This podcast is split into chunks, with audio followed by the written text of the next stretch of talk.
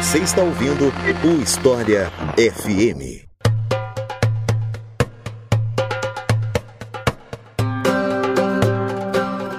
Guerra do Yom Kippur. Você já ouviu falar dessa guerra? Você sabe o que foi essa guerra e quem foram os envolvidos?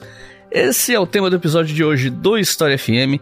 Eu sou Eclis Rodrigues e hoje, para falar sobre essa guerra, eu trouxe aqui mais uma vez Felipe Figueiredo, do Xadrez Verbal, Nerdologia e tantos outros projetos, para conversar com a gente. Então, Felipe, seja muito bem-vindo e se apresenta para quem eventualmente não te conheça ainda. Olá, Iclis. Olá a todos os nossos ouvintes. Meu nome é Felipe Figueiredo, sou graduado em História pela Universidade de São Paulo. Uh, é minha segunda vez aqui no História FM primeira vez foi sobre guerras napoleônicas. Eu faço parte do projeto Nerdologia no YouTube. Uh, tem um podcast chamado Xadrez Herbal, junto com seus spin-offs, uh, o repertório e o Fronteiras Invisíveis do Futebol. Uh, já participei de outros podcasts por aí, sou colunista de política internacional e sou professor de história para candidatos à carreira diplomática. Né? É uma prova, um, um edital, melhor dizendo, né, que uh, sempre coloca ali as guerras árabes-israelenses,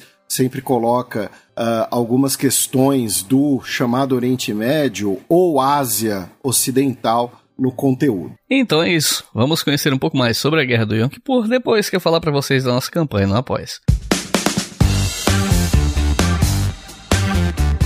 Afinal de contas, é a nossa campanha no Apoia que financia este podcast. O História FM é um projeto independente, ele depende do apoio de vocês, então, se vocês que estão ouvindo puderem considerar a possibilidade de apoiar o História FM, eu fico muito agradecido vocês ajudam esse programa a sobreviver. Até nos últimos tempos a gente tem perdido mais apoios do que recebe, né? O que é compreensível, né? A economia né? já foi pior, né? Nos últimos tempos, mas ainda está se recuperando, então é normal que, né? As pessoas não tenham muito dinheiro sobrando, mas se você tiver um dinheirinho sobrando e puder ajudar esse projeto, eu fico muito agradecido. Você pode fazer isso em apoia.se barra História com qualquer valor a partir de dois reais por mês. Aí você tem acesso ao mural do Apoia-se com os spoilers do que vem pela frente, tem o seu nome lido aqui quando você é um novo apoiador. Cinco reais por mês você ouve os episódios com antecedência. Dez reais por mês ou mais você tem acesso aos roteiros das perguntas dos episódios, que aos poucos eu tô postando. Eventualmente vocês vão ter acesso a todos a partir do episódio 26 ou 27, não me lembro, porque os anteriores eu acabei perdendo uma vez por acidente.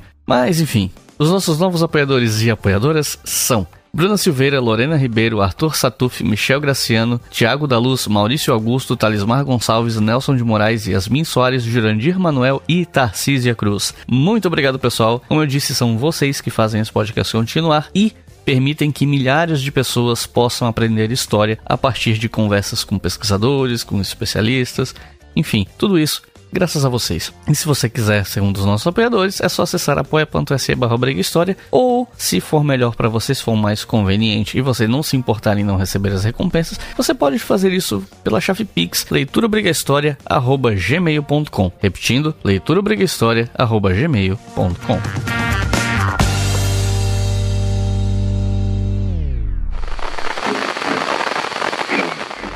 Saturday, the 6th of October, 1973. Yom Kippur, the holiest day of the Jewish calendar.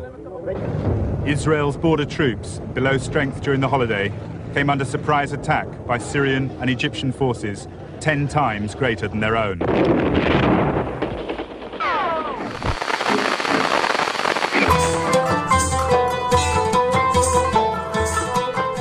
Para começar o episódio, eu queria primeiro te perguntar sobre conflitos armados anteriores envolvendo Israel e os países árabes. Né? A Guerra do Yom Kippur ela não foi a primeira vez em que esses atores políticos se enfrentaram, inclusive uma das guerras que Israel teve envolvido, já teve episódio aqui esse ano, que foi a Guerra dos Seis Dias, mas essa Guerra dos Seis Dias também não foi a única antes da Guerra do Yom Kippur, né? Então, você poderia resumir para a gente que outros conflitos armados aconteceram na região após a fundação de Israel? Então, a, a própria fundação de Israel, né, ela é um conflito. É, o que os israelenses vão chamar de primeira guerra, uh, de guerra de independência, desculpe, né, o que também é chamado de primeira guerra árabe-israelense, e uh, é nesse período em que nós temos a Nakba. Né? O que os palestinos, né, Nakba é o termo para catástrofe, né, e é como os palestinos se referem à fundação do Estado de Israel e à guerra de dependência de Israel,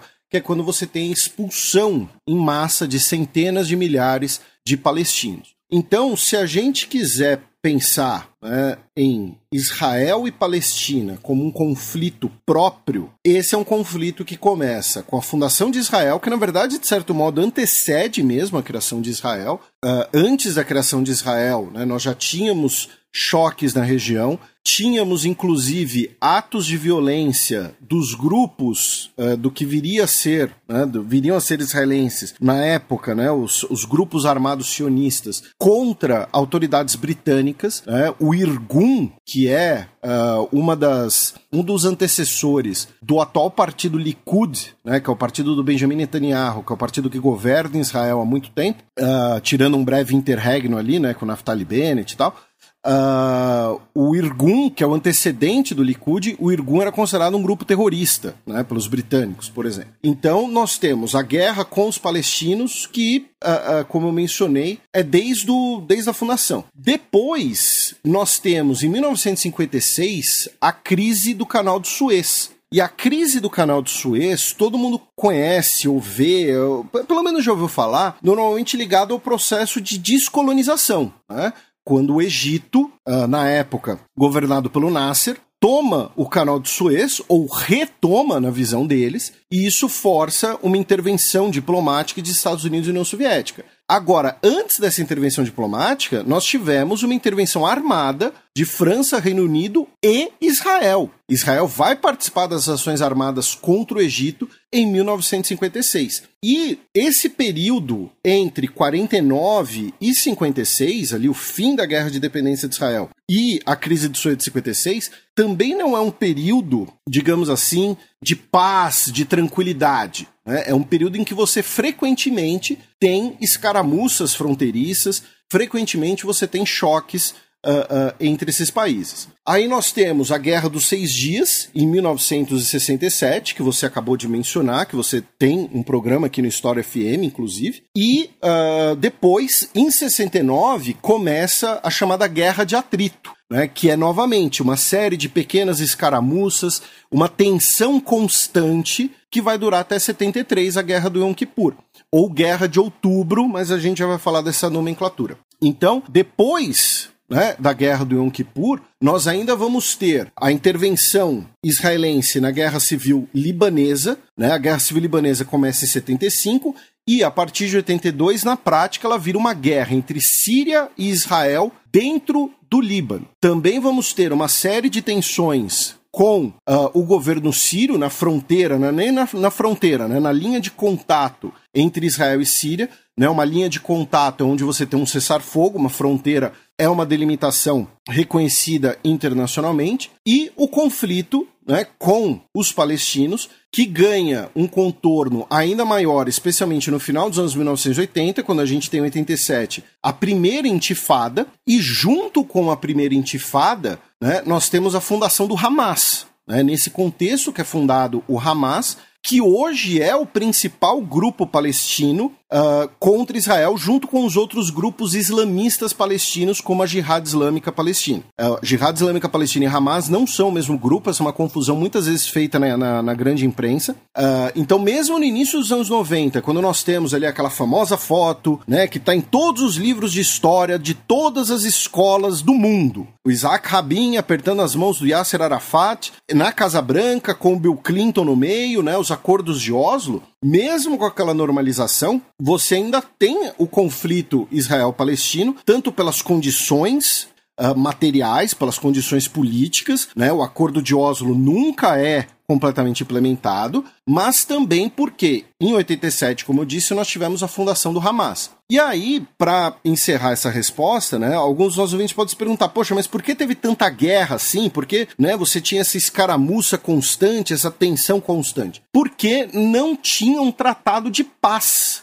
permanente. Tá? Israel é fundado, né, é, é, proclama sua independência, melhor dizendo, né, uh, em maio de 1948, 14 de maio de 1948. Os Estados Árabes não reconhecem essa independência, invadem né, o território do mandato britânico da Palestina, que até aquele momento era o mandato britânico da Palestina. Temos o conflito e a partir daquilo nós temos apenas cessar fogo. Então Israel e Egito, por exemplo, não tinham um tratado de paz, não tinham relações firmes, não tinham relações estabelecidas. Então a qualquer momento você poderia ter uma retomada de hostilidades, porque era como se fosse uma grande guerra permanente, uma guerra duradoura. Né? Israel e Egito só vão normalizar suas relações em 1979, como a gente vai falar aqui nesse programa. Depois, a gente vai ter a normalização com a Jordânia em 94. É, vão ser os dois primeiros países árabes que vão normalizar suas relações com Israel. E vejam, um em 79, outro em 94. Um prazo muito longo, um período muito longo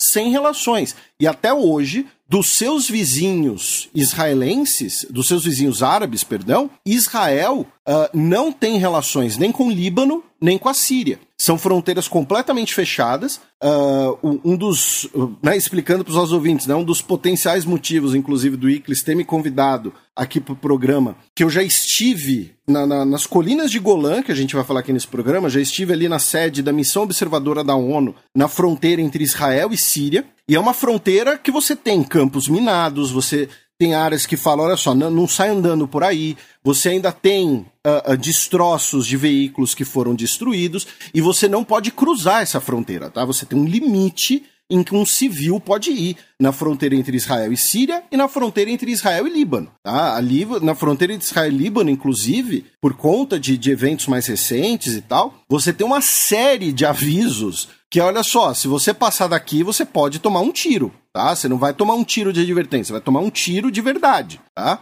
Então, é por isso que nós temos essa série de conflitos nesses anos todos. E nesse, nesse momento imediato pré-guerra, assim, como é que estava a relação de Israel com os demais países do entorno, né? No, os debates entre eles ou demandas políticas de um grupo e outro, o que é que cada um estava querendo naquele momento, né? Então, depois da Guerra dos Seis Dias, uh, Israel consegue aquela vitória avassaladora, né, especialmente do ponto de vista territorial. Apenas para recapitular para os nossos ouvintes, né, Israel vai, na Guerra dos Seis, dos seis Dias, ocupar colinas de Golã, toda a Cisjordânia, toda a península de, do Sinai, né, o que inclui a faixa de Gaza. Então Israel praticamente triplica o seu território especialmente com a ideia de tomar territórios que sirvam de tampão, que sirvam de, de usando um termo em inglês, né? É sempre meio babaca, né? Quando a gente solta uns termos em inglês do nada, né? Mas ali que sirvam de, de buffer zones, uma futura nova guerra contra os países árabes. Né? Por quê? Aqui cabe uma contextualização. Nós brasileiros somos muito mal acostumados, essa é uma coisa que eu falo sempre em vários programas, vários podcasts, né? Porque o Brasil é um país gigantesco. Então, assim, o brasileiro fala: ah, não, poxa, né? Então o Iclis, por exemplo, ele tá em Florianópolis, eu tô em São Paulo nesse momento. Ah, se pegar um ônibus de Florianópolis para São Paulo, vai dar o quê? Acho que é umas 8 horas de viagem por aí, né? De avião vai dar uma hora e pouco, alguma coisa assim. Ah, é 8 horas de ônibus só, é tranquilo. É umas 11 horas de ônibus, mais ou menos. Ah, 11? É. Então errei, tá. É, então, mas em 11 horas de ônibus, você cruza Israel inteiro e ainda sobra. Então, assim, a gente está falando de distâncias muito pequenas, de um, de um espaço geográfico muito pequeno, tá? Se a gente pensar ali, uh, por exemplo, a distância do Rio Jordão até Tel Aviv, ou se a gente pensar da distância da fronteira, né, atual fronteira entre Israel e Egito até Tel Aviv também, tá? É uma coisa que você entra num ônibus e faz isso em uma hora, uma hora e pouco. Uh, Israel, por exemplo, tem pouquíssimas linhas aéreas internas ao país. Né? A maioria delas uh, são rumo a Eilat, que fica bem no extremo sul, que é um grande balneário no Mar, no Mar Vermelho e que fica longe e que o caminho é desértico ainda por cima. Então, Israel toma esses territórios em 67 e o que acontece? Tanto Estados Unidos quanto União Soviética vão tentar articular, nesse período pré-guerra que você perguntou, uh, um acordo de paz duradouro. Sempre girando em torno da ideia de: olha só, Israel devolve a península do Sinai para o Egito, em troca, o Egito e os países árabes né, e os outros países árabes vão normalizar as relações, vão aceitar Israel. Israel vai devolver colina de, as colinas de Golã para a Síria e a Síria vai reconhecer Israel. Por que União Soviética e Estados Unidos queriam isso? Porque a gente está falando do período da Guerra Fria, período uh, da proliferação nuclear, inclusive ainda, né? Não tinha TNP, tá? Então, existia o temor, um temor factível, né, de que uma nova guerra entre israelenses e países árabes levasse a uma guerra ainda maior, ainda mais vasta e eventualmente uma guerra nuclear, ou seja, uma eventual terceira guerra mundial.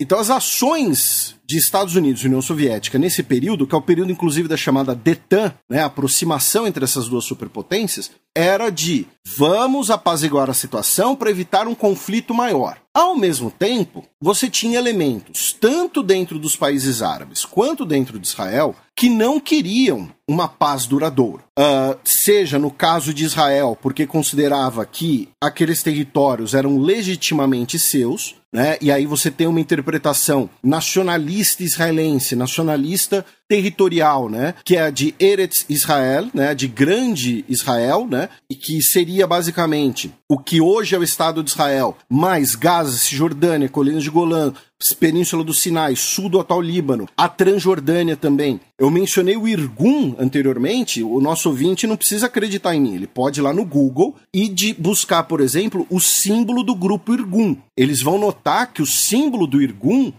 unia tanto o mandato britânico da Palestina quanto o mandato britânico da Transjordânia, que é o atual reino da Jordânia. E o hino do Irgun fala que o, os, os israelenses são os donos de todas as margens do Jordão. Uh, ah, Para ficar no exemplo concreto de uma pessoa que estava no poder, a Golda Meir, né, que foi primeira-ministra de Israel de 69 até 74, que inclusive daqui a pouco vai ter o um filme sobre ela e tal. Ela era uma pessoa que não queria negociar a paz porque ela achava, uh, ela achava um absurdo Israel ter que ceder o Sinai, né? Porque o Sinai seria uma terra israelense. E dentro dos países árabes, você também tinha os que negavam a normalização. O exemplo mais famoso disso é a cúpula de Khartoum, né? Khartoum é a capital do Sudão, em 67, que é a famosa cúpula dos três nãos, né? Que não teria paz, não teria reconhecimento e não teria negociação, tá? Participam oito países,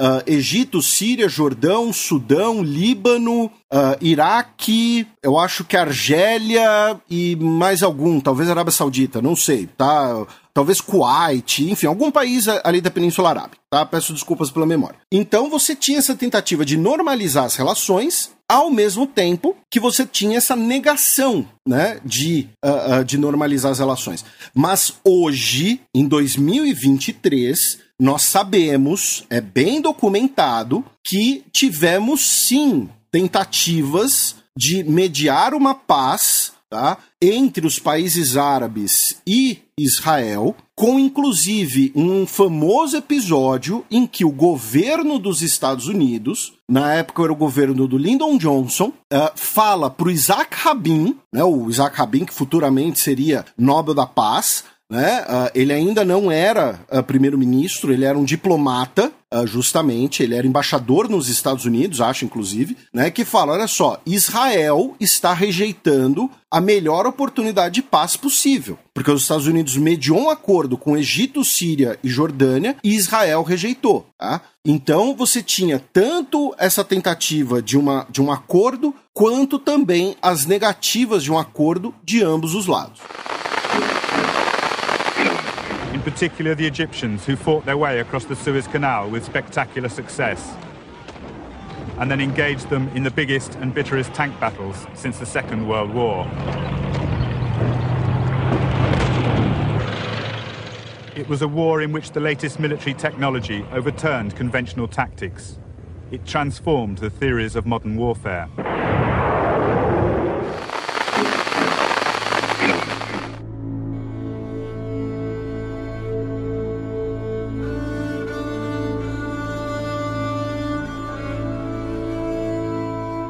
Em 1970, o presidente egípcio, Gamal Abdel Nasser, faleceu, inclusive figura bem interessante, espero um dia conseguir fazer um episódio sobre ele. E no lugar dele entrou no cargo o Anwar Sadat. Qual é o papel dele nesses eventos que culminaram nessa guerra e na coalizão, na formação dessa coalizão, né, que lutou contra Israel? Essa é uma pergunta muito boa, porque assim, o, o Sadat, ele é uma figura é, bastante bastante dúbia, não dúbia, né? Multifacetada, vamos colocar assim, ele é uma figura multifacetada. Uh, eu vou até acabar extrapolando aqui um pouquinho o, a Guerra do Yom Kippur, mas só para o nosso ouvinte ter noção né, de quem é o Sadat. O Sadat, como o Iclis falou, ele assume né, a, a, ditadura militar do Egito em 70, sucedendo o Nasser. O, uh, porque eu falo, ele assume a ditadura militar, né? Porque o Egito, ele, desde a Revolução de 52, tirando ali o breve período do Mohamed Morsi, né?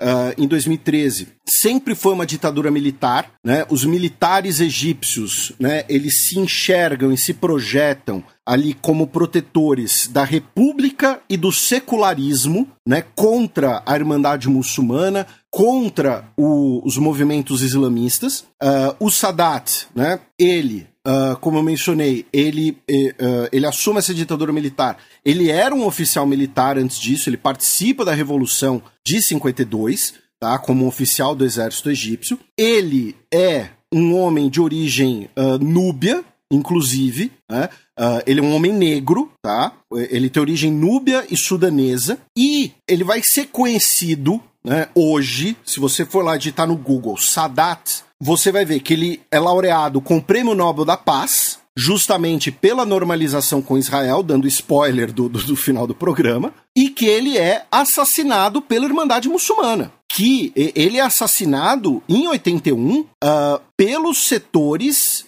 uh, que negava a normalização com Israel. Ele vai ser assassinado por ser considerado ali um traidor. E é um assassinato bizarro, assim, um assassinato de filme, porque estava rolando. O, o nosso ouvinte imagina, imagina lá o presidente do país no palanque de honra, vendo a parada militar, né? Parando na, na, na frente dele, né? Desfilando na frente dele, e alguns militares pegam suas armas, se viram pro palanque e começam a disparar. Tá? Ele é assassinado no meio de uma parada militar. Agora, quando a gente fala do pré-guerra do Yom Kippur, é importante mencionar o quê? Ele herda, em 1970, um Egito que estava falido. Falido em vários sentidos. O primeiro deles é economicamente falido. O Egito sofre um prejuízo muito grande com a guerra de 67 e as consequências da guerra, porque o Egito comprava muito armamento e um Egito moralmente com seu orgulho ferido, tá? De ter sido derrotado em 67, o Nasser morre, né? Como a gente mencionou, o Nasser, que é esse é, é, esse, digamos, pai, né, muitas aspas, né, mas aquele paternalismo típico, né, de, de, de, ditaduras, né, mas ele é o pai do Egito contemporâneo. Inclusive, se você me permitir uh, uh, um breve auto jabá, né, no repertório, que é o programa de, de entrevistas do Xadrez Herbal, eu conversei em novembro de 19, antes da pandemia, com o senhor Ibrahim Soliman. Ele é um padre uh, ortodoxo aqui em São Paulo e ele foi brigadeiro do exército egípcio. Ele lutou na guerra do Yom Kippur e o jeito que ele fala do Nasser é exatamente isso que eu tô falando. O Nasser foi o cara que botou o Egito no eixo. Nasser foi o cara que trouxe orgulho para os egípcios. Então você tem a morte do Nasser, você tem uma crise econômica. Qual era a solução fácil? Então, vamos para porrada com Israel. Né? Então, o governo Sadat uh, ele já começa a planejar uma guerra de revanche por 67, né? E, e, a guerra tem muito esse componente, né? Revanche por 67, basicamente desde o primeiro dia, por conta dessas questões. Uma maneira de recuperar o orgulho nacional e também desviar um pouco o olhar dos problemas econômicos que afetavam o Egito. E como é que essa invasão começou? E por que ela é chamada de Guerra do Yom Kippur? Por que esse nome?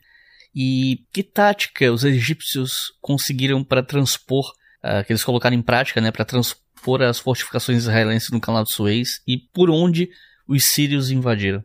Então, o, o motivo né, do, do, do Guerra do Yom Kippur é, é muito interessante porque, assim, Guerra do Yom Kippur é o nome que essa guerra é mais conhecida aqui no Brasil e no chamado Ocidente. Agora, se você for no Cairo, tá? Encontrar um senhorzinho e virar e falar: ah, o senhor foi veterano da guerra do Yom Kippur, ele vai te dar uma bolacha na cara. Tá, não, ele não vai fazer isso porque ele não é, mas ele talvez te dê uma resposta não muito amigável. Por quê? Para os árabes é guerra de outubro. Uh, porque a guerra, uh, o que acontece? E aí, pensando inclusive já na resposta da sua pergunta, né?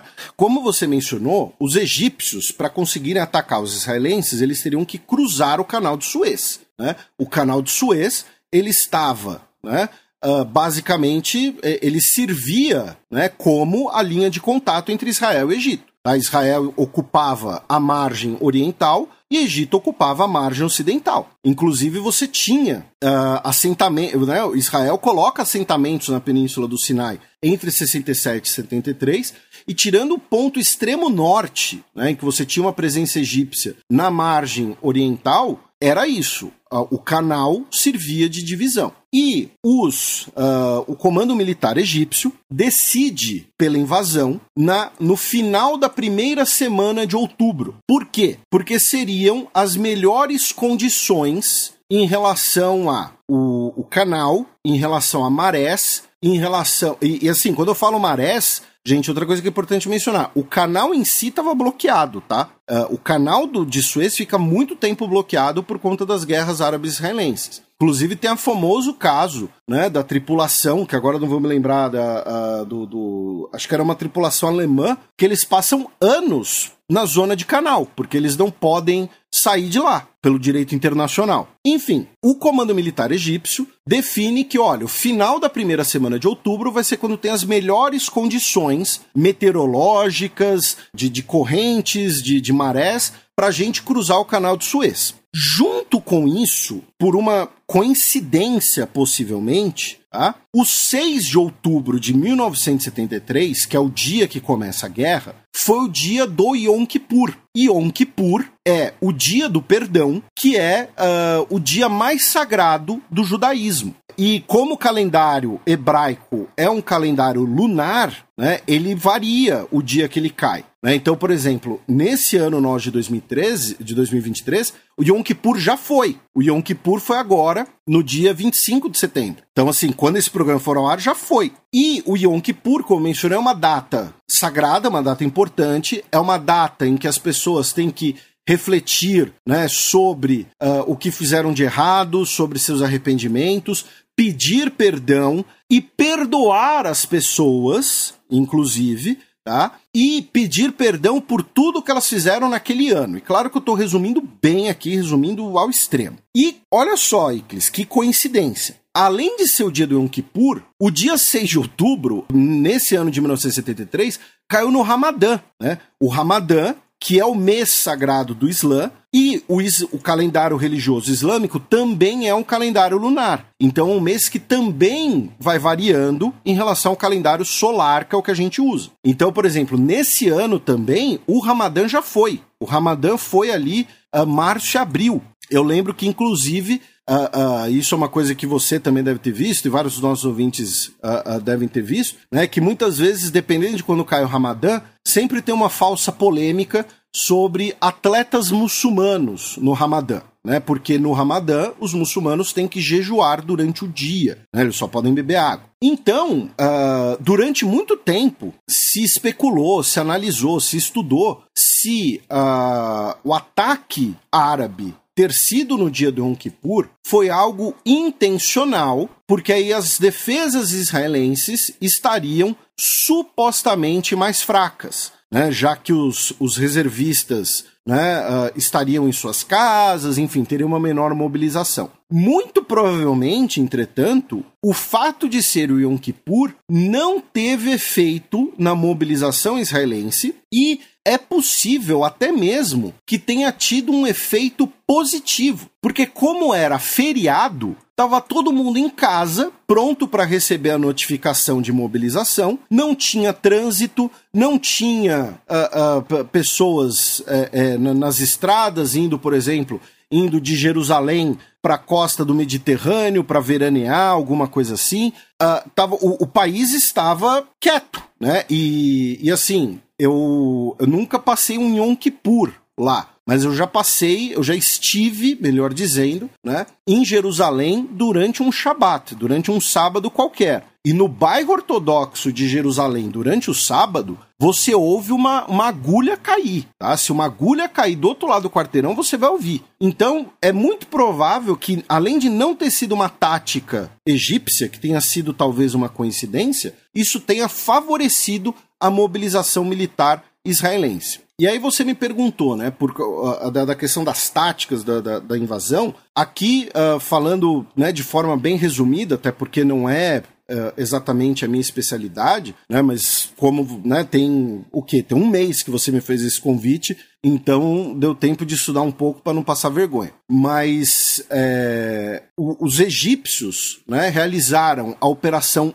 Badr, né, BADR, para cruzar o canal usando uh, especialmente né, aquelas pontes é, provisórias, né, as, aquelas pontes pontões, né, que você liga de um ponto ao outro, e especialmente contaram né, para é, superar as defesas israelenses do outro lado com efeito surpresa. Né? Os israelenses eles só vão começar a sua mobilização literalmente seis horas antes da invasão árabe. Por quê? Um espião, uh, um espião egípcio, um egípcio que era que jogava a favor dos israelenses, uh, algumas semanas antes mandou mensagem para Israel e falou: olha só, os caras vão invadir. Israel se mobilizou, não teve invasão, e aí ficou: olha só, os caras estão fazendo exercício militar ou invasão? Exercício militar ou invasão? E aí, o Ariel Sharon, né, o infame Ariel Sharon, que depois vai ser responsável né, pelos massacres de vilas palestinas na guerra do Líbano, né, os massacres de Sabre e Shatila, que olha imagens de aviões de reconhecimento e fala: gente, isso aqui não é exercício militar, não, isso aqui vai ser uma invasão. Então, Egito e a Síria conseguem pegar as forças israelenses de surpresa, e o Egito também consegue, nesse momento de invasão, ter brevemente uma superioridade aérea e uma superioridade naval, consegue realizar ali um bloqueio do canal de Suez. Né? O canal de Suez vai ter uma saída no Mar Vermelho e outra no Mar Mediterrâneo. E consegue, então, realizar essa travessia. Tá? Consegue atravessar ali com literalmente dezenas de milhares de homens. A um preço relativamente alto. E uh, o que os egípcios né? Como os egípcios conseguiram essa superioridade? Depois a gente pode até falar mais disso. Nos anos, e nos anos não, né? Nos meses que antecedem a invasão, o Egito recebe muito equipamento militar uh, da União Soviética especialmente mísseis antiaéreos. Porque, como os nossos ouvintes né, que ouviram o programa sobre a Guerra dos Seis Dias devem se lembrar, a Guerra dos Seis Dias foi muito marcada pela superioridade aérea israelense. Né? Israel consegue, é, destrói a Força Aérea Egípcia e a Força Aérea Síria ainda no solo, no seu ataque surpresa, né, que Israel né, classifica como um ataque preemptivo. Então, os egípcios aprendem a lição e vão adquirir muito material antiaéreo inclusive o material antiaéreo de ponta da época que a União Soviética tinha à sua disposição. Já os sírios, eles vão avançar justamente pelas colinas de Golã, que é um território. Importante lembrar, as colinas de Golã até hoje uh, estão ocupadas por Israel. Israel declarou a anexação das colinas de Golã, que o governo do Donald Trump reconheceu, porém, a maior parte da comunidade internacional considera as colinas de Golã como território sírio ainda, tá? ocupado por Israel. É o território que Israel ocupa em 67 e a Síria vai justamente atacar esse território que é o ponto de contato. E aí, no caso, vai ser uma guerra bem mais uh, uh, usando um termo não muito técnico, né, vai ser uma guerra bem mais bruta. Né, vai ser uma guerra muito marcada, porque pelo relevo, né, os nomes já falam, né, colinas de Golã. Então, você vai ter ali uh, bunkers, campos minados, uh, uh, posições defensivas, muita decindade de uso de carros blindados. E por que as colinas de Golã importam? Né? Só para mencionar para os nossos ouvintes, embora muitos deles já devem saber. O principal, uh, a principal fonte de água doce de Israel é o Mar da Galileia. E o Mar da Galileia tem esse nome, né, que é o nome bíblico, inclusive, né? E assim, as pessoas ouvem isso e pensam, nossa, putz, é um mar, né? É uma coisa enorme, né? Não, é um lago, tá? É um lago de água doce que você vê a outra margem tá? É, inclusive, salvo engano, em volume de água é menor que alguns dos reservatórios que tem no Brasil, tá? Reservatórios, eu digo, por exemplo, Guarapiranga, essas coisas, tá? E por que o, o que, que o Mar da Galileia tem a ver com as colinas de Golã? Né? As, a água do Mar da Galileia escorre das colinas de Golã, justamente. E principalmente, pelas fronteiras internacionais, a Síria pode encostar no Mar da Galileia. E pela lei internacional, um corpo de água doce, ele é igualmente uh, uh, aproveitável por todos os países que tenham acesso a ele. Tá? Não precisa nem ser um corpo de água doce, é, é um corpo que não seja um mar, né? um lago, tá? ele vai ser de, de igual acesso a todos os países que tiverem a margem nele. Então, mesmo que o Mar da Galileia fosse completamente cercado de Israel e a Síria tivesse dois metros ali, a Síria tem direito à mesma quantidade de água, ao mesmo volume de água que Israel. Como curiosidade para o nosso ouvinte, para ver como essa discussão é importante, tem o debate sobre o que é o Mar Cáspio. Por quê? Porque se o Mar Cáspio for um mar, isso vai favorecer alguns países especialmente o Irã. Se o Mar Cáspio for um lago, isso favorece o Azerbaijão. Então tem uma discussão internacional, jurídica, geológica, enfim, sobre se o Mar Cáspio é um mar ou é um lago. Então essa é a importância das colinas de Golã e é por ali que uh, a Síria ataca, também de surpresa, e usando um contingente bastante grande, especialmente blindado, para conseguir tomar as forças israelenses de surpresa. the Egyptians built up one of the world's densest missile walls, creating an anti-aircraft umbrella over the whole Suez area. President Sadat realized that even without a comparable air force, he could fight a limited war under that umbrella, cross the canal, gain a foothold in Sinai, and then negotiate with Russian help.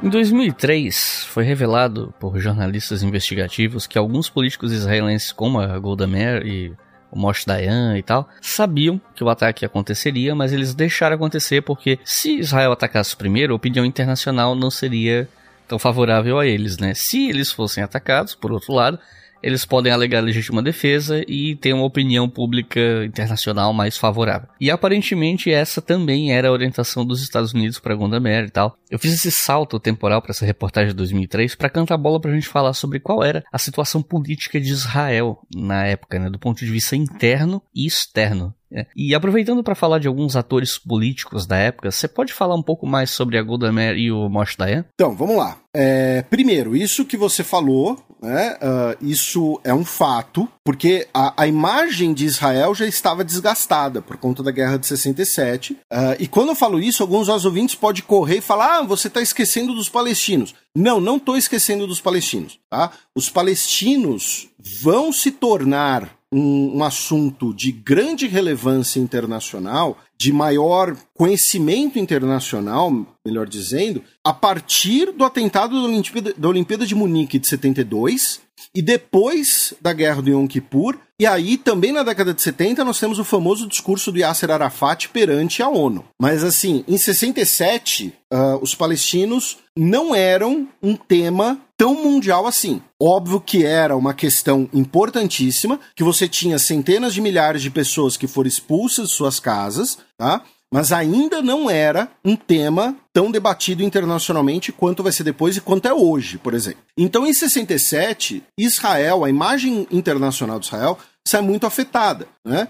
Uh, por quê? Porque você tem, né, você tem a discussão do ataque preemptivo, né? O ataque preemptivo, ah, eu ataquei primeiro porque ele ia me atacar, mas no fundo você que atacou primeiro. Então tem toda essa discussão. E além disso, mesmo durante a Guerra dos Seis Dias, você teve alguns episódios ali que contribuíram para esse afetar né, da imagem da, da, de Israel. Como, por exemplo, uh, o fato de que as forças israelenses elas chegaram a atacar, por exemplo, um navio francês, né, supostamente por acidente, mas aí tem gente que diz que foi um ataque de propósito, na verdade. Então, é, o, o fato é, Israel, que surge, né, que é fundado né, como um país uh, em meio a, ao público, a opinião pública internacional, tomar contato né, uh, com o, o, Holocausto, com o genocídio que os judeus sofrem na mão dos nazistas na Segunda Guerra Mundial, ele passa progressivamente a ser visto agora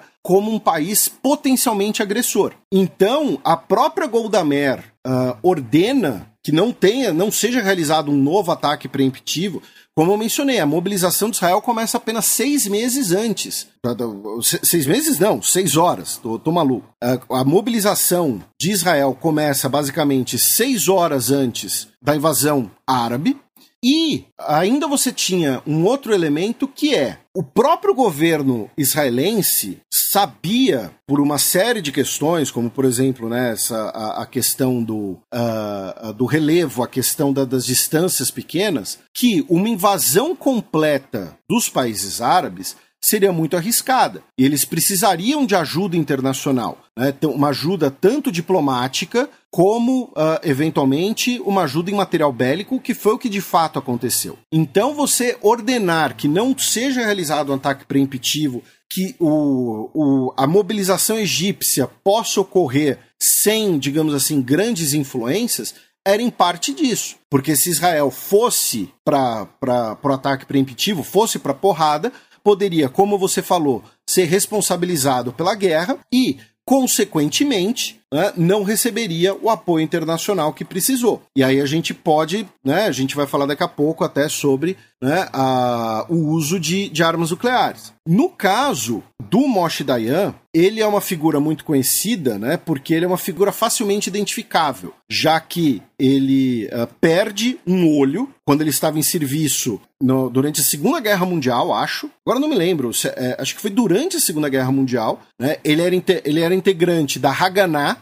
que é a antecessora direta das forças de defesa israelenses. Né? A Haganah era um desses grupos armados é, judeus que operavam no mandato britânico da Palestina. Eu citei o Irgun, a Haganah era outro deles. E ele vai ser ministro da defesa durante muito tempo. Ele ocupa diversos ministérios, ele também vai ser ministro de relações estrangeiras, por isso que tem também a foto dele com o Sadat, né? ele já mais velho ali. Eu falei da, da questão do olho, né? e aí ele usa um tapa-olho. Então por isso que eu menciono que ele é uma, uma, figura facilmente identificável, porque ele tem essa característica do uso do tapa-olho. E, e, aí vai, vai ter uma questão que você sabe né, do que eu vou falar, uh, mas acho que nem todos os nossos ouvintes sabem e talvez seja um, um ser, será um choque para muita gente. Tanto o Moshe Dayan quanto a Golda Meir eram membros né, dos partidos de esquerda israelenses. E Israel, desde a sua fundação até o pós-guerra do Yom Kippur, foi governado por partidos de esquerda. Né?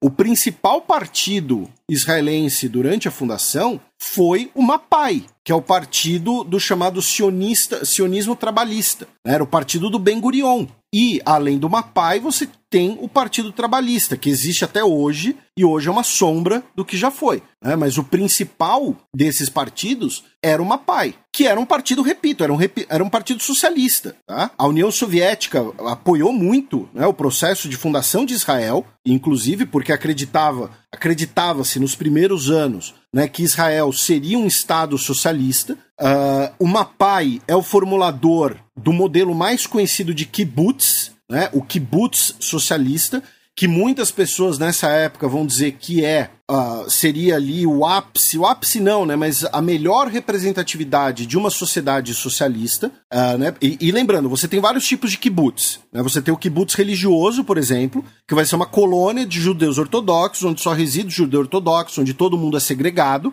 até o kibbutz do Mapai, o kibbutz socialista, é aquele kibbutz, por exemplo, onde as crianças eram criadas coletivamente. Quando elas faziam, acho que, sete anos de idade, cinco ou sete anos de idade, elas eram criadas coletivamente. Elas não eram criadas dentro da família, elas, elas eram criadas dentro da coletividade. Você não tinha propriedade privada. A terra era trabalhada por todos os integrantes do kibbutz. E, e como eu disse, é o partido Ben Gurion, né? Ben Gurion, para quem não sabe, é o fundador de Israel. Uh, e, e, muitas pessoas, inclusive, é que nesse caso você não deve ter muitos ouvintes de extrema direita, né? Mas a extrema direita brasileira, né, ou movimentos neopentecostais brasileiros, né, fazem, gostam de fazer essa associação com Israel, né, por por uma associação, na verdade, religiosa, né, uma, uma associação milenarista, mas essas pessoas esquecem justamente que Israel foi fundado por partidos de esquerda. Né? Mas, ainda assim, é uma esquerda que, nesse contexto, é uma esquerda para os judeus. A própria Golda Meir,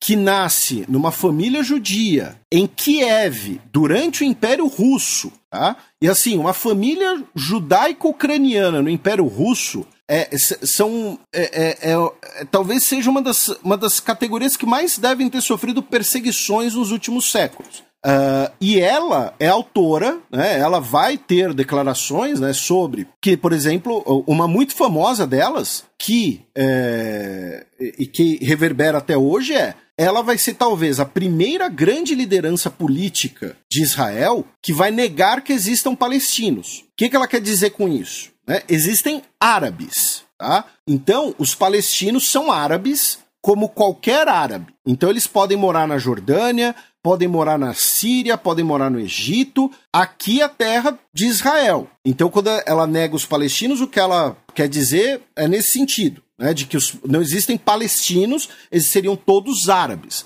Mas é claro, é uma afirmação que nega uma identidade, que nega uma presença em um território, que nega uma sensação de pertencimento àquele território. Ela vai defender né, políticas, inclusive, né, uh, de expulsão de árabes em alguns momentos. Em outros momentos, ela vai ser contra, tá? Ela vai alternar essas duas posições. E ela vai ser uma figura, e isso talvez seja interessante dizer, e aqui eu vou usar uma analogia, tá, gente? Ela vai ser uma política com uma abordagem que hoje, em 2023, tá? Ela seria chamada de populista, porque ela, né, ela tinha justamente uma, ela tinha uma origem pobre, né? Ela vem de uma família perseguida da Rússia, né? Depois eles migram para os Estados Unidos, inclusive. Depois ela migra uh, para Israel. Em Israel, ela vai trabalhar num kibbutz, vai trabalhar como agricultora, antes mesmo da fundação de Israel, ainda no, no mandato britânico. Então, ela é uma pessoa que, que vem uh, de baixo e ela vai falar: olha só, Israel, né, a política israelense é dominada pelos homens, pelos homens metidos a, a intelectuais. Né? E eu sou uma pessoa, né? Eu sou uma agricultora que veio de baixo, sou mulher, né? Trabalho pelo sionismo desde a década de 20, desde, desde do, do, do enfim, de, desde quando migrei para para o mandato britânico da Palestina. Então ela vai ter essa abordagem no discurso político, como eu disse, que hoje seria chamado de populista. Já o Moshe Dayan, só para concluir, né, uh, ele era um militar, como eu disse, ele, ele era um combatente mesmo antes da própria existência de Israel. Por conta disso, depois, pela experiência militar dele, ele rapidamente vai se tornar um dos principais comandantes militares de Israel e por causa disso ele vai se tornar ministro da Defesa. E aqui é uma contextualização importante, né? Aqui no Brasil, Uh, o cargo de ministro da, da Defesa muitas vezes é um, um pepino político, né? Ah, quem vai ocupar? Vai ser, tem que ser um civil, vai ser um general, vai ser um general da reserva, pode ser um general da ativa, tal. Em Israel, pelo fato do país estar né, uh, num conflito semi-permanente, o ministro da Defesa é o segundo cargo mais importante do governo. Depois, o, depois primeiro-ministro, vem o ministro da Defesa.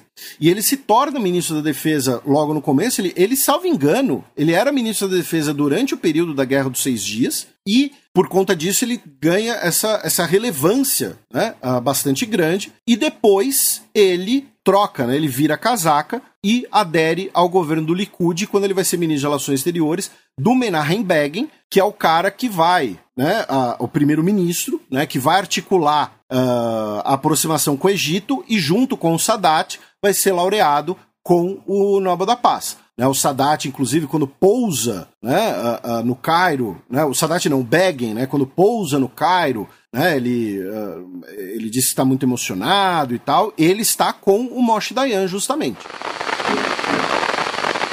Esse tanque T-34, também um icônico equipamento da Segunda Guerra, foi usado na guerra em 6 de outubro de 1973.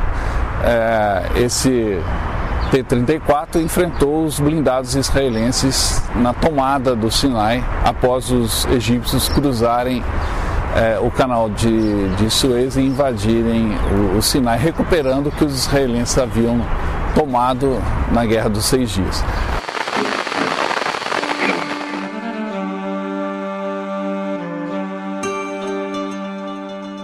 Eu queria te perguntar também, eu sei que tu já pincelou um pouco esse tópico, mas eu acho que a gente, talvez a gente consiga desenvolver um pouco mais, que é a questão da participação que os Estados Unidos e a União Soviética tiveram nessa guerra, né? Além, claro, de eventuais aconselhamentos para os líderes do Oriente Médio e levando em consideração o contexto da Guerra Fria e tal.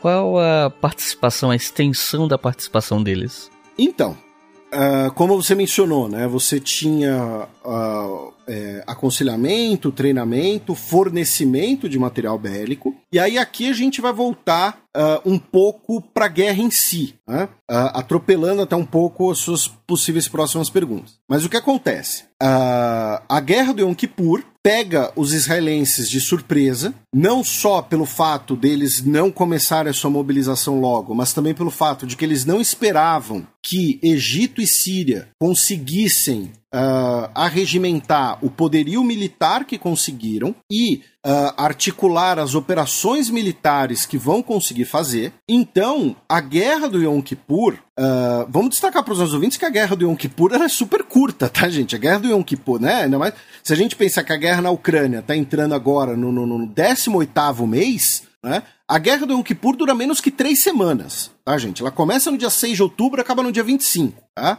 Só que nos três, quatro primeiros dias, tanto os sírios quanto os egípcios conseguem avanços enormes, tá? E apoiados, de forma mais ou menos indireta, né, por tropas de outros países árabes. Né? Uh, os outros países árabes não participam oficialmente da guerra, mas você tem uma força expedicionária árabe e com participação cubana. Tá? A gente teve militares cubanos lutando na guerra, inclusive, uh, especialmente pilotos também. Então, nesses três, quatro primeiros dias, os países árabes co conseguem, repito, um avanço enorme, tá? E lembrem-se, são distâncias muito pequenas, tá? São distâncias. Uh, uh, Vou, se você engatar a terceira, você tá das colinas de Golã, chega em Tel Aviv. E aí tem né, a famosa né, a declaração do Moshe Dayan, né, na qual ele liga para o alto comando e fala que o terceiro templo corria o risco de cair. O que, que ele quer dizer com terceiro templo?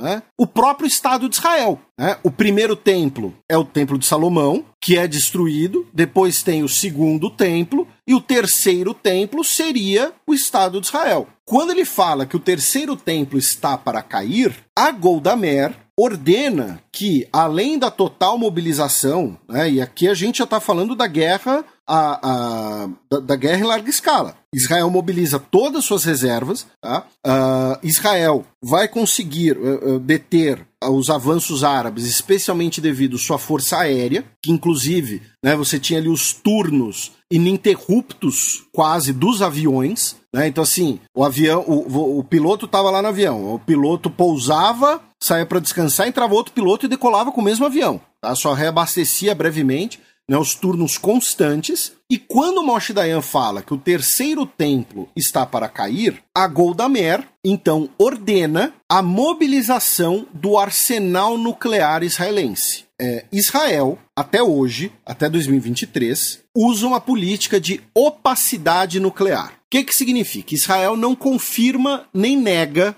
que tenha armas nucleares. Por quê? Porque se eles confirmarem, isso vai ser visto como uma justificativa para que países árabes, como o Egito do Sadat, o Iraque de Saddam Hussein, ou hoje a Arábia Saudita, desenvolvam a sua própria. Falando, olha só, sou vizinho de um país que tem armas nucleares, eu tenho direito até também. Se Israel falar que não tem e autorizar, por exemplo, uma inspeção uh, uh, né, do, do, dos seus arsenais, né, alguma coisa assim, os vizinhos, para Israel, né, na visão israelense, os vizinhos árabes vão falar: olha só, Israel não tem armas nucleares, tem armas de destruição em massa, vamos invadir. Então Israel tem armas nucleares, tá? Isso é, é, já foi vazado. Tá, o programa nuclear uh, israelense, né, uh, como disse, já, já foi é, completamente vazado por um delator, inclusive, né, o Mordecai Vanunu, que é um caso né, que faria Hollywood parecer forçado, tá? Mas isso, isso é tema para outro programa, se você quiser. Uh, então, a Golda Meir ela ordena a mobilização do armamento nuclear israelense de forma explícita, de forma ostensiva, porque ela sabe que os Estados Unidos, pelos seus voos de reconhecimento e pelos seus satélites, vão perceber que eles estão abastecendo os mísseis Jericó, tá? E assim, pro nosso ouvinte que conhece, que tenha feito catequese,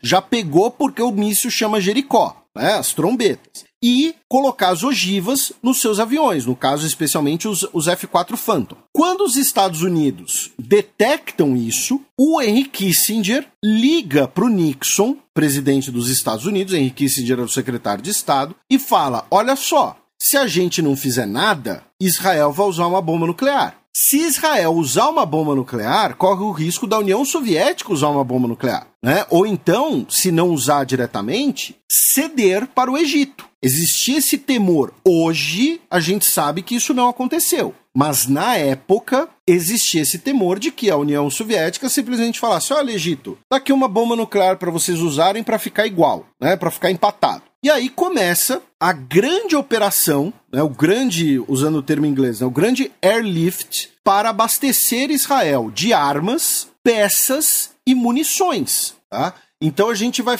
a gente está falando agora de voos ininterruptos entre Estados Unidos e Israel, usando aqueles grandes aviões de transporte estratégico, né, como o C-5 Galaxy, né, que são aqueles aviões gigantescos, para levar tanques, carros de combate, peças, mísseis, enfim, aviões desmontados, tudo o que fosse necessário para que Israel conseguisse repelir a ofensiva árabe sem recorrer a armas nucleares, repelir a ofensiva árabe só com armamento convencional. Junto com isso, os Estados Unidos vão fornecer algumas dos seus principais armamentos naquele momento. Então, lembra que eu falei né, que o Egito, nos meses antes do conflito, adquiriu os melhores sistemas antiaéreos que a União Soviética podia oferecer. Os Estados Unidos vão, vão mandar pela primeira vez tá, para algum outro país, os seus mísseis anti-radiação. Os mísseis uh, anti-radiação, no caso, anti-radar. Uh, vão fornecer uh, inteligência e táticas. Então, por exemplo, a gente sabe hoje, em 2023, que o... nós tivemos voos do Blackbird, né, o famoso avião Blackbird, né, que voa a trocentas vezes a, a, a, velocidade do som, feito de titânio e tudo mais, sobrevoando as forças egípcias. E por que os Estados Unidos queriam coletar essa inteligência? Para fornecer para Israel. Os Estados Unidos também vai fornecer para Israel táticas de como enfrentar esses novos armamentos soviéticos.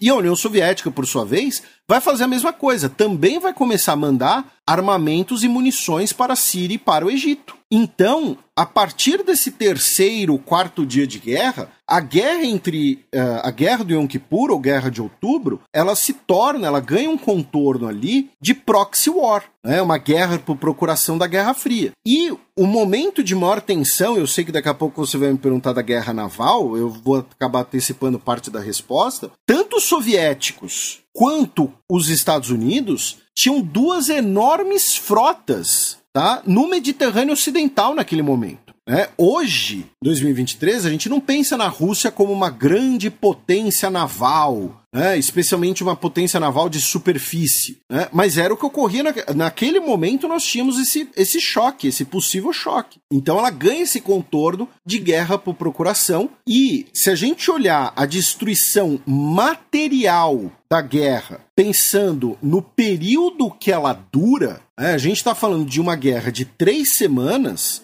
que deixa milhares de veículos de combate destruídos, que deixa centenas de aviões destruídos. Ela foi uma guerra extremamente intensa tensa também por esse espaço reduzido. Você não tinha muito para onde correr. Além, é claro, óbvio, infelizmente, dos milhares de mortos.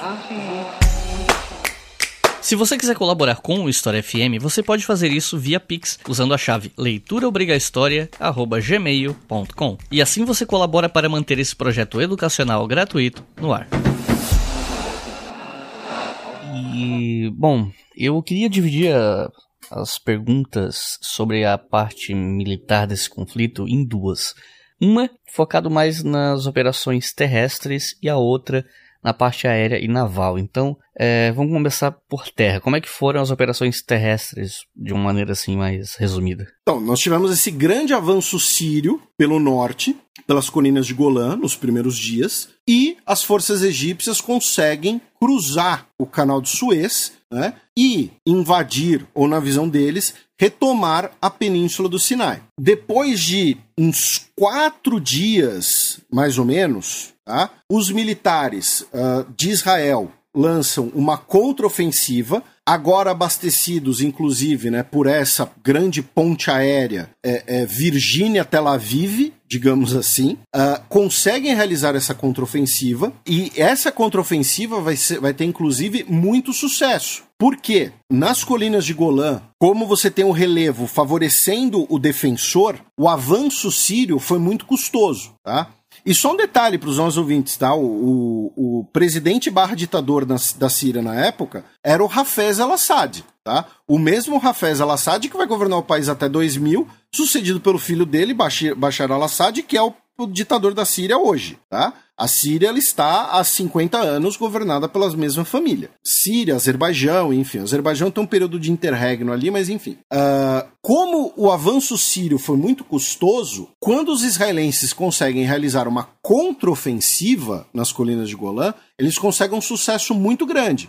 E aí, na hora de, digamos assim, de descer as colinas, né, eles não encontram muita resistência, porque os sírios já gastaram boa parte dos seus recursos, e aí os israelenses chegam a menos de 40 quilômetros de Damasco, tá? a capital da Síria. No Sinai, a luta é mais difícil. No Sinai, a luta é mais complicada. Porém, os israelenses, na sua contraofensiva, conseguem cruzar de novo uh, o canal de Suez. Em determinado momento, ali depois de uma semana de guerra, você vai ter tropas dos dois atores em ambos os lados do canal de Suez. Tá? Você vai ter tropas egípcias nas duas margens e tropas israelenses nas duas margens. E os israelenses, principalmente, conseguem, ao, ao cruzar o canal de Suez, conseguem cercar um grande contingente egípcio. Tá? E aí se torna ali um temor de que poderia ter uh, um, um, massacre, uma grande derrota ou uma grande humilhação de uma rendição em massa, né? Que nem a gente tem, por exemplo, claro, nem se compara né, em escala e importância, mas né, a, a rendição do, do, do, Marechal Paulus né, em Stalingrado, né, que é considerada a maior humilhação né, militar alemã, que é a única vez que um marechal se rende. Inclusive o Hitler fala isso para, né, você deve, você sabe disso melhor do que eu. O Hitler fala, lembra o Paulus disso no, no, no telefone. Fala, olha só, tô te promovendo a marechal. E um marechal nunca se rendeu, querendo que o Paulus tirasse a própria vida. Então, essa, né, a contraofensiva terrestre israelense, ela acaba tendo bastante sucesso, né, porque, repito, os avanços árabes iniciais foram muito custosos. Então, quando Israel consegue se organizar, né, vamos usar um termo bem, bem, bem besta aqui, né, mas consegue, digamos assim, se recuperar do susto e realizar uma contraofensiva, consegue pegar as tropas árabes né, de surpresa e no contrapé. E aí nós temos o, os, os, cessar, os dois cessar-fogo, né, que você já vai mencionar, eu sei, uh, e que acabam interrompendo um eventual avanço israelense. E do ponto de vista é, da aviação e da fase naval, digamos assim, como é que foi? Então, a parte aérea, ela talvez tenha sido a mais importante, a mais decisiva da guerra, porque no início, né, os árabes conseguem brevemente uma superioridade aérea especialmente pela sua capacidade antiaérea, porém depois os israelenses conseguem superar isso com equipamento e táticas dos Estados Unidos, da inteligência vinda dos Estados Unidos. A Força Aérea Israelense, antes do conflito, já era melhor. Né? Israel operava o, o F-4 Phantom. Né? E assim, eh, nem eu nem você somos daqueles tarados por guerra, por armchair generals, né, e tal, né, de ficar se embrenhando muito em detalhes de, de equipamentos, mas para o nosso ouvinte ter uma, uma noção, era o melhor avião que os Estados Unidos tinham ao seu dispor naquele momento, tá? Uh, inclusive os Estados Unidos, por exemplo, no, no, durante o período Geisel, me engano, uh, não lembro se é no período Geisel ou se é no período Costa e Silva, se recusou a vender esse avião para o Brasil, né? Uh, falando, não, esse daqui é o nosso top de linha, a gente só vende para os nossos aliados mais próximos, né? E é um avião que, claro, modernizado, recalchutado, está em serviço até hoje, né? Uh, e o Brasil ficou com o a, a, a versão light, digamos assim, né, que foi o F5, que o Brasil também opera até hoje, né, modernizado, claro. Mas enfim, o fato é, mesmo antes da guerra, Israel já usava basicamente o que de melhor os Estados Unidos tinham a oferecer nesse setor. Enquanto os países árabes tinham uma grande quantidade de aviões tá? Mas não exatamente uh, os melhores aviões possíveis. Né? O principal vetor que os egípcios usavam era o MiG-21 e para ataque ao solo usavam, por exemplo, ainda usavam tanto o Sukhoi uh, 17 e tal, mas ainda usavam, por exemplo, o MiG-17 que era um avião naquele período já obsoleto. Então, os, os árabes conseguem brevemente, no início do conflito, essa superioridade aérea, porém, depois Israel consegue impor essa superioridade aérea, o que vai ser essencial para os avanços da contraofensiva israelense. Já no mar, uh, eu sinceramente, Iclis, eu não sei dizer muito, porque assim, uh, o Egito tem uma característica muito curiosa, que é, embora o Egito tenha o canal de Suez, o Egito tem uh, duas costas marítimas, né, uma no Mediterrâneo e uma no Mar Vermelho, o Egito não é um país que tenha uma grande tradição naval, uma grande tradição naval recente, tá? Para deixar claro, né? A gente mencionou que o Egito é uma ditadura militar e, por exemplo, o Mubarak, que foi ditador do Egito, ele era brigadeiro da Força Aérea. Nunca teve um almirante egípcio tá? na, na, na liderança do país. Né? Então a marinha egípcia, ela sempre foi, até bem pouco tempo atrás, bem modesta, tá? Apenas de alguns anos para cá, no, no, século XXI, especialmente ali com uh, a descoberta né, de, de, de campos de, de mais campos de gás natural no Mediterrâneo, que o Egito passou a expandir um pouco mais suas forças navais. Então, os combates navais na Guerra do Yom Kippur ficaram uh, muito restritos a uh, torpedeiros, ataques, é, na, é, embarcações de ataque rápido, né, que são basicamente lanchas grandes. Né? Uh, nós sabemos que Israel realizou uh, patrulhas de submarino na costa egípcia, mas isso não, não teve grandes impactos, não teve um grande navio afundado, tá? alguma coisa assim. Uh, tivemos uh, escaramuças entre esses pequenos uh, uh, entre essas lanchas torpedeiras, entre essas lanchas de patrulha rápida, como eu mencionei, especialmente ali na região da, da foz do rio Nilo, mas não teve nenhuma grande batalha, nada disso. Uh, co como eu mencionei, curiosamente, talvez o principal elemento naval da Guerra de Yom Kippur era o fato de que você tinha uma frota soviética e uma frota dos Estados Unidos gigantescas tá? Se encarando ali, né? E, e, possivelmente, possivelmente prontas para interferir caso considerassem necessário. Israel would get no support if it was seen as the aggressor, as Moshe Dayan had to explain to a bemused nation. In this case, we uh, considered it, and it was the decision of the government not to strike first, even though we were sure that they will do that in order to have that uh, political or whatever you call it advantage at the uh, expenses of the uh, military uh, disadvantage.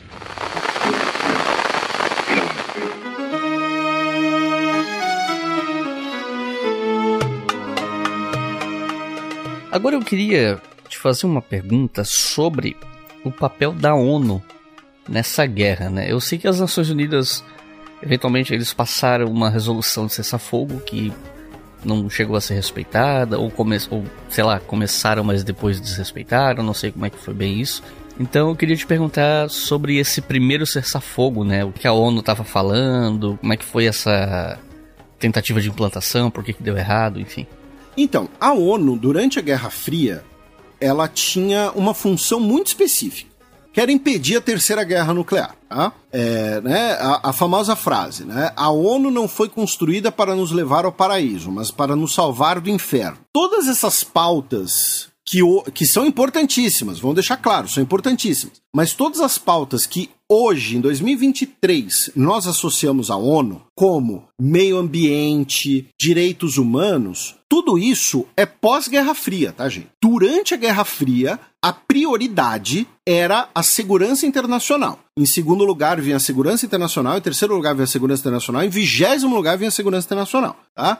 Ah, mas Felipe, teve, por exemplo, o Acordo de Montreal lá sobre a camada de ozônio. Teve a conferência de, de Copenhague sobre o meio ambiente. Tudo bem, nós tivemos iniciativas pontuais, sim, que foram importantes, mas o cerne da ONU era impedir a Terceira Guerra Mundial e, junto com isso, em uma escala bem menor, o processo de descolonização, que eram as duas pautas principais das duas superpotências. Né? As reuniões do Conselho de Segurança da ONU eram basicamente uma maneira de União Soviética e Estados Unidos se estapearem na retórica e impedir que eles se estapeassem na vida real. E lembra que né, os nossos ouvintes vão se lembrar que a gente falou desde o início do programa que Estados Unidos e União Soviética não queriam uma guerra entre Israel e os países árabes porque temiam que essa guerra escalasse e se tornasse uma guerra né, regional, se tornasse um potencial terceira guerra mundial. Então, logo no Conselho de Segurança da ONU, de forma unânime, tá? Foi aprovado um cessar-fogo. Só que, né, já diria Garrincha, faltou combinar com os russos. No caso, os russos combinaram, mas faltou combinar com os egípcios e com os israelenses. Logo depois que o Conselho de Segurança da ONU votou o cessar-fogo, nós tivemos uh, escaramuças. No caso, o Egito, muito provavelmente, foi quem uh, violou o cessar-fogo, tá? usando inclusive mísseis balísticos. Né, o famoso míssil Scud né, da Guerra do Golfo, ele foi utilizado pela primeira vez na guerra do Yom Kippur. Né? O míssil Scud é era para ser o é, né? Porque ele ainda é utilizado. É para ser o quê? É para ser um míssil balístico de alcance relativamente curto e barato. Ele é feito para ser um míssil barato. Ele não é um míssil que tem um sistema de, de guiagem, de orientação muito preciso. Não é um, não é um míssil que vai carregar uma carga muito grande, a uma distância muito grande, ele é para ser um míssil balístico barato. E aí, o Egito viola o cessar-fogo, Israel vai começar a retomar sua ofensiva, ambos os lados vão culpar um ao outro, né? E aí, famosamente, nós vamos ter a Batalha da Cidade de Suez. Tá? Não o canal, a cidade de Suez. Tá? A cidade de Suez, para o nosso ouvinte ter noção, é como se fosse o terminal sul. Tá?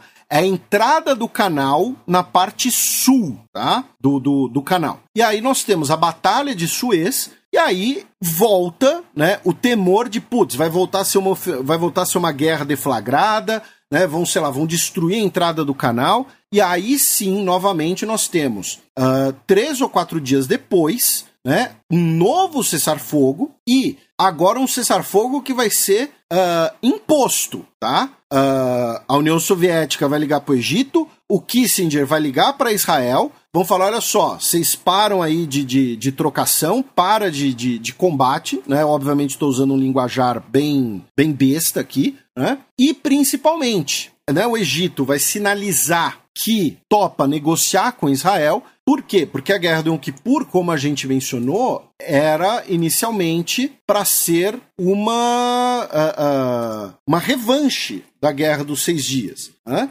E uh, os egípcios, principalmente, vão se sentir, nesse momento, já, entre aspas, vingados. Eles vão falar: olha só, Israel precisou do apoio dos Estados Unidos para conseguir uh, uh, deter a gente. Né? Israel precisou da ajuda militar da principal potência do mundo. Então, poxa, no nossa função de recuperar o nosso orgulho nacional já foi cumprida. Podemos negociar. E resumo da ópera, assim, pensando aqui o fim da guerra, as consequências mais imediatas dessa guerra para os envolvidos.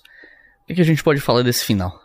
Então, a Guerra de Yom Kippur, ela é muito importante, tá? Ou Guerra de Outubro. Uh, ela é muito importante porque ela ela vai definir o chamado Oriente Médio como conhecemos hoje. Por três motivos. Tá, eu vou destacar aqui três motivos, até porque eu sei que daqui a, né, a gente daqui a pouco precisa também uh, encerrar a gravação. Mas o primeiro deles é: a gente acabou de falar né, que o Egito se sentiu vingado e que o Egito aceitou negociar. Como consequência da guerra do Yom Kippur, Egito e Israel, intermediados pelos Estados Unidos, vão aceitar negociar. Nós temos os acordos de Camp David, de 1978, que vão, né, como a gente mencionou, vão render o Prêmio Nobel da Paz, inclusive, né, ao Menachem e ao Arsadat, mediados no governo de Jimmy Carter. O Egito vai receber de volta a península do Sinai uh, e uh, a região da faixa de Gaza. Em troca,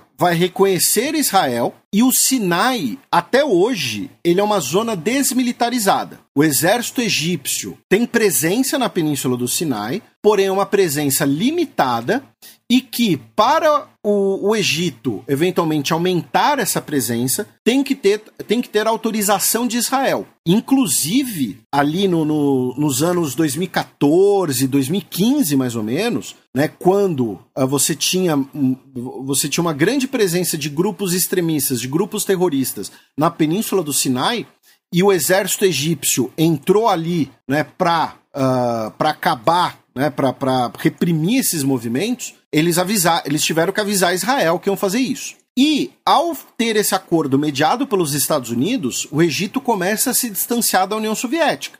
Inclusive a gente mencionou o Mubarak. O Mubarak nos anos 90, ele era um cara totalmente pró-Estados Unidos, tá? Ele era um cara muito próximo dos Estados Unidos. Então a primeira consequência é essa: é a normalização das relações Israel-Egito né? uh, e que abre mão para as futuras normalizações com outros países árabes. Outra consequência da guerra de Yom Kippur, uh, que ainda está nesse teor, né? eu falei que o Sadat foi assassinado né, por conta da normalização. A guerra do Yom Kippur, uh, ela, na prática, é, é, ela foi um impasse. Tá? Foi uma vitória política do Egito e uma vitória uh, militar israelense por pouco. Né? Israel quase foi derrotado, porém conseguiu realizar sua contraofensiva e conseguiu, né, uh, uh, como eu disse, chegar a apenas alguns quilômetros de Damasco. Porém, isso foi um alerta e foi uma humilhação em Israel, o que levou ao fim do governo Golda Meir e a eleição do primeiro governo de direita da história de Israel. Lembrando, uma direita, nesse caso, uh, no contexto político israelense, tá? Porque uh, uh, se a gente pensar né, nos aspectos específicos da política israelense, algumas pessoas vão dizer: ah, não, não existe esquerda em Israel. Se a gente pensar numa esquerda internacionalista em outros parâmetros de esquerda, né, esse vai ser o pensamento. Mas a gente né, olha para Israel naquele momento, Golda Meir é sucedida pelo uh, Isaac Rabin, ali por alguns anos, e depois nós vamos ter a vitória do uh, Menachem Begin, como eu mencionei,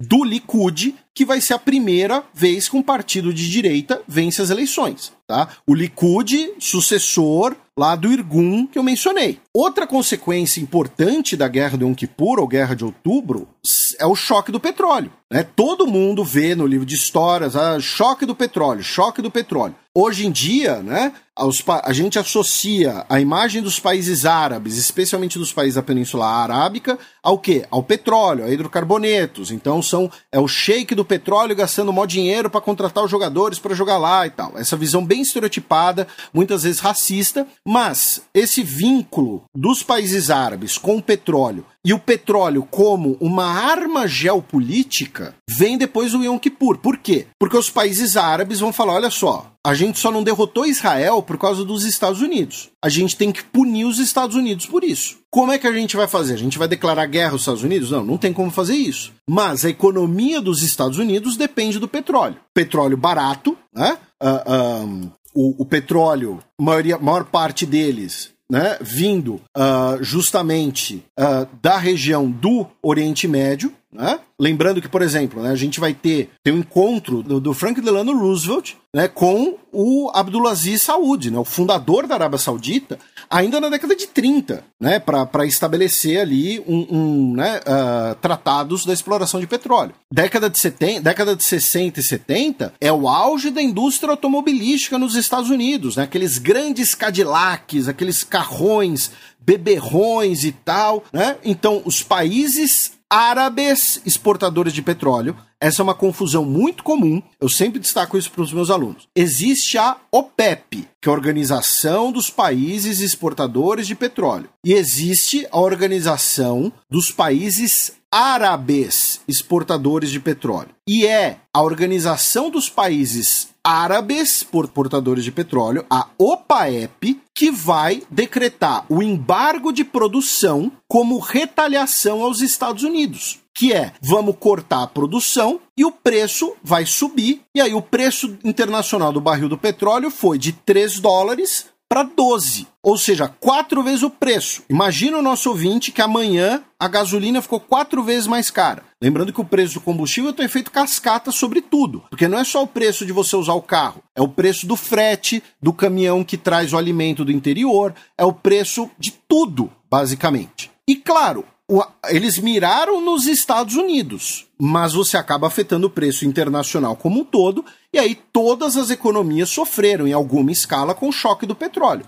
No Brasil, a consequência mais famosa do choque do petróleo é o programa pró-álcool, né? A ideia de diminuir a dependência brasileira de petróleo importado. E aí tem uma coisa muito interessante, que é quais os países que realmente ajudaram Israel? Porque às vezes algumas pessoas vão falar, né, alguns produtores de conteúdo, às vezes que não estudaram direito, tal, vão falar: "Ah, a OTAN ajudou Israel". Não, três países ajudaram Israel, basicamente. Estados Unidos, Países Baixos e Portugal. E Países Baixos e Portugal basicamente serviram de bases aéreas, tá? Para os aviões que estavam vindo dos Estados Unidos pousarem, reabastecerem e seguirem viagem para Israel. Os outros países, especialmente a França e o Reino Unido, lavaram as mãos Falaram, ó, isso é problema de Israel com os, com os países árabes, já estamos aqui de saco cheio, entendeu? Israel que, que atacou eles em 67, então isso é um problema deles. Mas a, o choque do petróleo é um divisor de águas na história,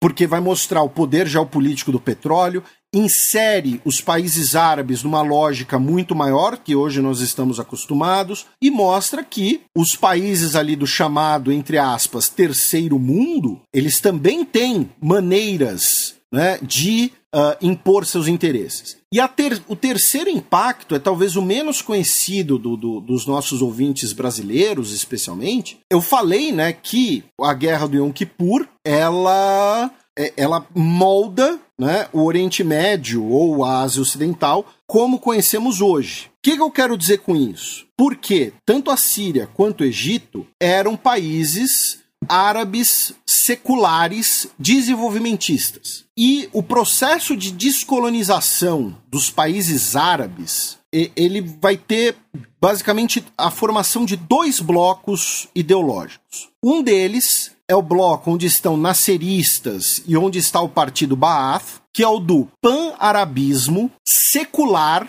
e desenvolvimentista. Ou seja, precisamos ter governos fortes governos seculares, repúblicas seculares, não religiosas, desenvolvimentistas para permitir a industrialização dessa região e a união pelo parabismo. As cores desse parabismo são o preto, o vermelho e o branco. Lembrando que Síria e Egito, durante um breve período de tempo, constituíram a República Árabe Unida. Uh, o Iraque de Saddam Hussein se encaixa nesse cenário, nesse pensamento, e facções de outros países árabes. Do outro lado está o panarabismo religioso ligado à exploração de recursos naturais. Ou seja, os árabes têm que se unir, mas o cerne da identidade árabe é a religião. Normalmente, né, esse pensamento é defendido pelas monarquias conservadoras né, da região e não tem esse papo de desenvolvimentismo, de Estado forte para industrialização, não. É exportação de petróleo, economia rentista, pagar, é, cobrar poucos impostos e ponto final. E aí as cores desse pensamento são normalmente o preto árabe vermelho e o verde. O verde é a cor do Islã. É a bandeira, por exemplo, da Jordânia, é a bandeira da Palestina, a bandeira da Arábia Saudita é toda verde. Na Guerra Civil Síria, os nossos ouvintes podem reparar que a bandeira da chamada oposição síria troca o vermelho pelo verde, por isso, tá? É a bandeira do Kuwait, tá? Que tem essas cores, que tem esse padrão de cores. E até aquele momento, até a guerra do Yom Kippur, você tinha a ideia de que, olha só, o, Nasser, o, o Nasser, o Egito nasserista, era visto como o grande exemplo, o grande farol do mundo árabe. Né? Se livrou dos colonialistas, nacionalizou o patrimônio, nacionalizou o canal de Suez, construiu a barragem de, de Assuã, né? Uh, é um país desenvolvimentista, é um país secular, é uma república, tal, tal, tal. Com a derrota em 67, a guerra do Yom Kippur, vão olhar e falar: olha só, peraí, pelo jeito o caminho é outro. O caminho é o caminho desses países aí, como a Arábia Saudita, né? É o caminho da religião, né? A Irmandade Muçulmana vai voltar a ganhar força. É quando a Arábia Saudita vai começar a se projetar, né, como, a, como uma das grandes lideranças regionais. E essa, essa divisão, ela existe até hoje, tá, gente? É importante também mencionar isso, tá? Uh, mas então esse é outro efeito da guerra do Yom Kippur, que, repito, talvez seja o menos conhecido dos, dos nossos ouvintes, mas que é muito importante para essa formação desse Oriente Médio. At kilometer 101 on the Cairo Road, for the first time ever, an Egyptian delegation arrived to negotiate directly with representatives of a country whose existence it did not even recognize.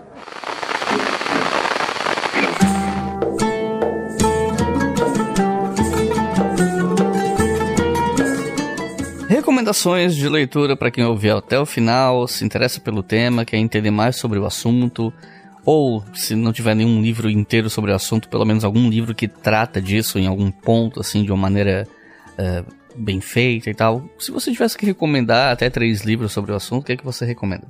Então, Iclis, uh, primeiro, né, nós temos uh, muitos manuais sobre o, o Oriente Médio como um todo, sobre história recente do Oriente Médio, né, sobre história contemporânea do, recente do, do, Oriente Médio, e acho que vários deles vão dar conta, digamos assim. Né? É, não precisa ser necessariamente algum específico, né? mas você tem o, o História Concisa do, do Oriente Médio, né? da, da, da editora Vozes, tem A Grande Guerra das, pela Civilização, do Robert Fiske, que não é um historiador, mas, enfim, pode ajudar. Além dos manuais, tem os livros para quem quiser se aprofundar, se dedicar mais à questão militar, né? E aí uh, o meu, a, a, minha boia de salvação, né? a minha, a, a minha bússola acaba sempre sendo a editora Osprey. É uma editora britânica que muitas vezes os livros deles vão ter esse viés, digamos assim, ocidental, né? Se convencionou chamar Ocidente nos livros deles. Mas se vocês forem lá no, no, no, nos livros da, da Osprey,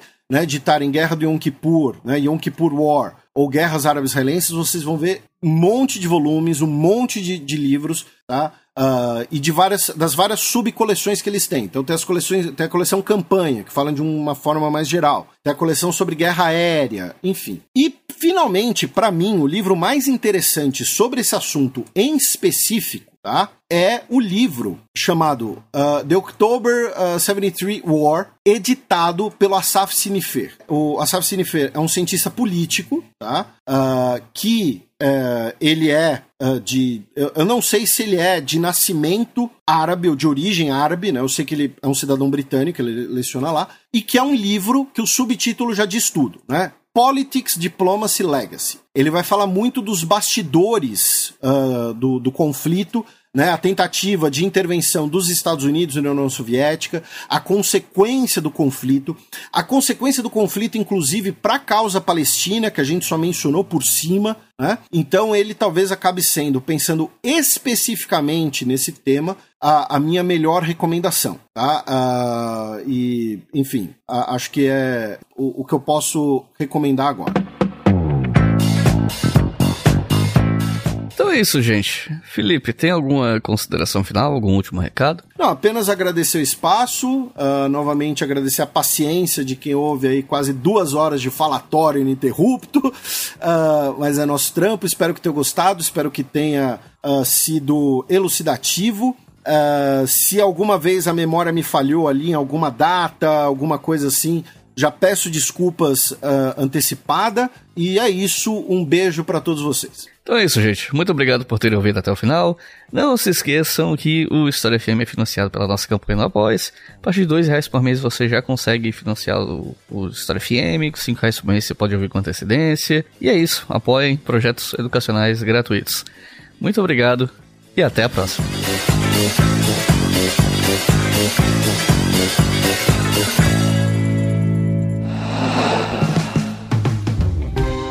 Este podcast foi financiado por nossos colaboradores no Apoia-se. Acesse apoia.se barra História e contribua para manter este projeto educacional gratuito no ar.